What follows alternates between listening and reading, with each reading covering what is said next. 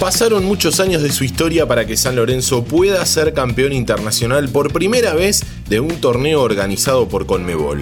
Ese título fue inolvidable no solo por el logro deportivo, sino por cómo se dio en una Argentina que estaba estallada. Hola, ¿cómo va? Soy Diego Celonca y les doy la bienvenida a un nuevo podcast de interés general. San Lorenzo estuvo muchísimos años sin poder ser campeón internacional. Lo consiguió en 1924 y 1928, ganando las ediciones de 1923 y 1927 de la Copa Río de la Plata. Pero una vez instaurado el profesionalismo, se le hizo cuesta arriba.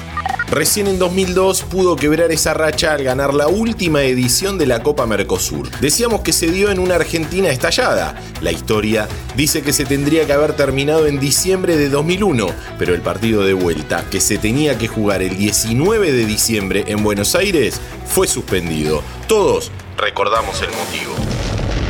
Compatriotas, culmina un día difícil.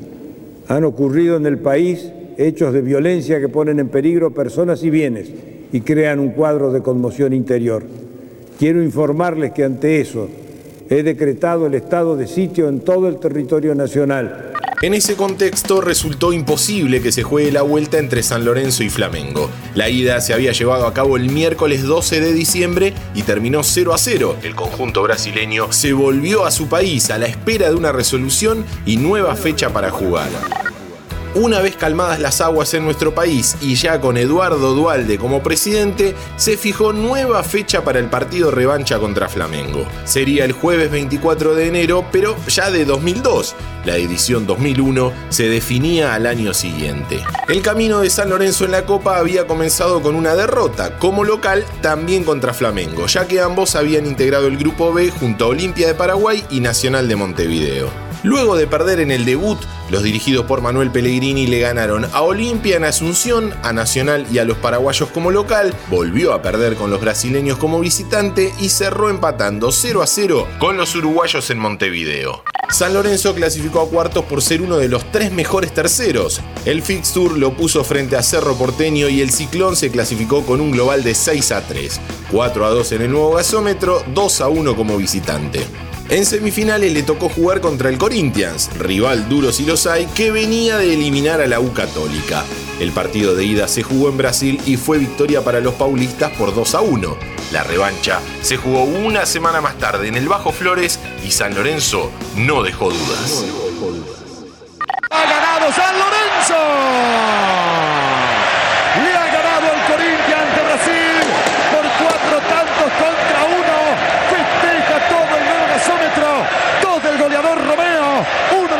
y el otro en contra. San Lorenzo 4, Corinthians 1.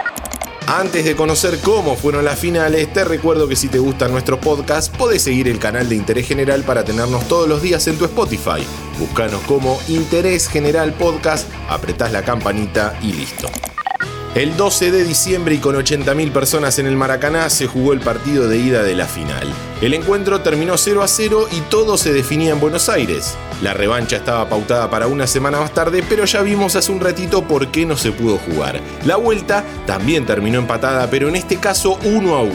El gol de San Lorenzo lo hizo el Pipa Raúl Esteves, mientras que Machado había puesto en ventaja a Flamengo. En los penales, San Lorenzo ganó 4 a 3. Previo a que se patee el último, el que le podía dar el título, hubo una invasión de los hinchas que demoró un buen rato la definición. El Coco Capria tenía la responsabilidad. Todo en el pie derecho del Coco Capria. San Lorenzo en busca de la Copa Mercosur. Si lo hace es el campeón. Se va a adelantar el Coco. Queda esta Coco. Vamos Capria.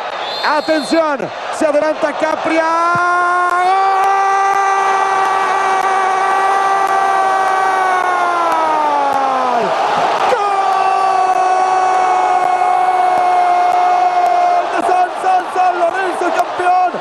La Copa Mercosur 2001.